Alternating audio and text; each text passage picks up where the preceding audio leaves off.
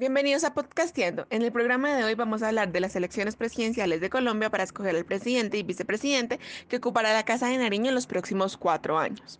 Hablaremos sobre los precandidatos y partidos políticos que van liderando hasta el momento, como lo son el Pacto Histórico, el Centro Democrático, la Coalición de la Esperanza y algunos candidatos independientes. Las elecciones se van a llevar a cabo el 29 de mayo del 2022 con la primera ronda y la posible segunda vuelta el 19 de junio del 2022. Empezaremos con los candidatos independientes con María Paula. Tenemos a estos próximos tres candidatos, Alejandro Gaviria, Federico Gutiérrez, Rodolfo Hernández. Alejandro Gaviria, este candidato pone sobre la mesa el tema de las drogas, propone ideas para incentivar y motivar a los jóvenes hacia un país en pro de la mejora, habla de la equidad de género, la economía colombiana, asimismo insiste en la necesidad de una reforma pensional y otra reforma para la salud.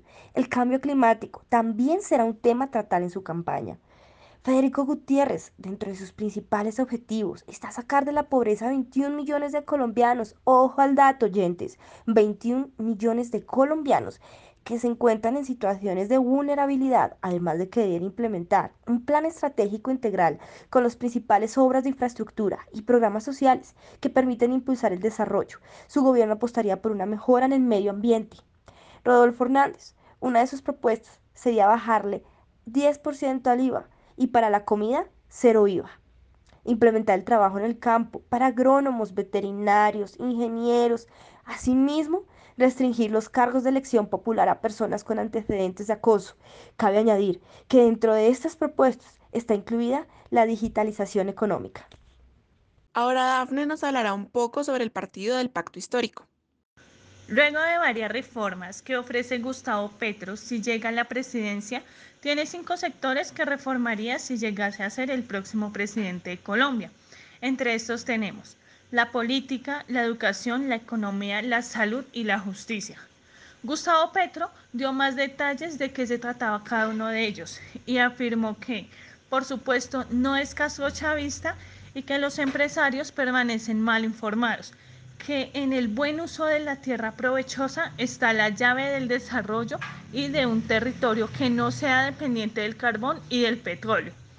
Por otro lado, en su agenda hay dos reformas en relación con el asunto económico de la salud y enseñanza. La lideresa Francia Márquez resaltó ponerle un punto final a la guerra, afrontar y cambiar el patriarcado y el machismo eliminar el racismo y defender al 100% el medio ambiente. También manifestó que esta apuesta no es a título personal, sino que se debería pensar en comunidad, algo más allá que Francia Márquez llegue a la presidencia. Esta elección de ir a convenio histórico es a partir de aquí.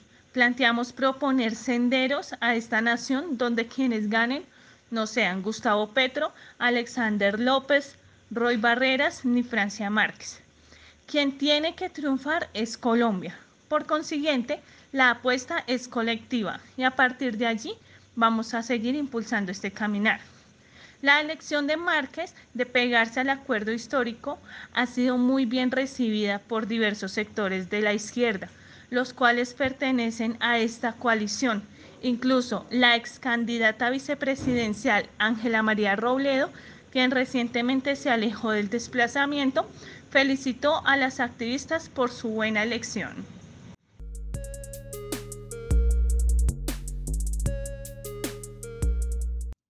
Después de conocer los candidatos independientes y del pacto histórico, continuaremos con Daniel que nos hablará del Centro Democrático.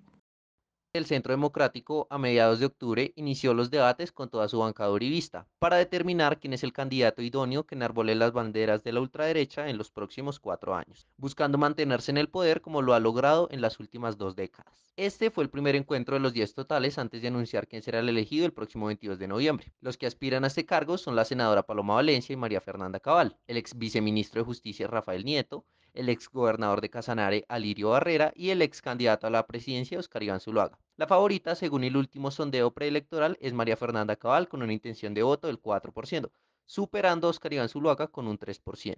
Uno de los temas que más hace hincapié el partido es la seguridad, por lo que todos los precandidatos deben presentar soluciones a la misma. Alirio Barrera propone combatirla con una reforma a la justicia y una política migratoria contundente. Paloma Valencia, por otra parte, considera que se debe distinguir el problema rural del urbano Según ella, se debe combatir los grupos ilegales creando una policía rural, mientras que en las ciudades debe aumentar el pie de fuerza de la policía creando una carrera para los suboficiales. Dentro de los planteamientos de Cabal está reformar prácticamente todo el país. Reforma la política, reforma la justicia, una reforma laboral, una reforma pensional, una reforma educativa y una reforma tributaria estructural, que sea cada cuatro años y no cada año. Zuluaga, por otro lado, está enfocado en generar alianzas con otros partidos políticos para tener solo un candidato en primera vuelta que derrote a la izquierda y no suceda lo que pasó en otros países de Sudamérica, como en Perú. Lo único cierto es que la carrera electoral apenas comienza y cada uno buscar lo mejor de sí para quedarse con la dignidad de ser el candidato del sector republicano. Ya para ir cerrando, Jay nos contará acerca de la coalición de la esperanza.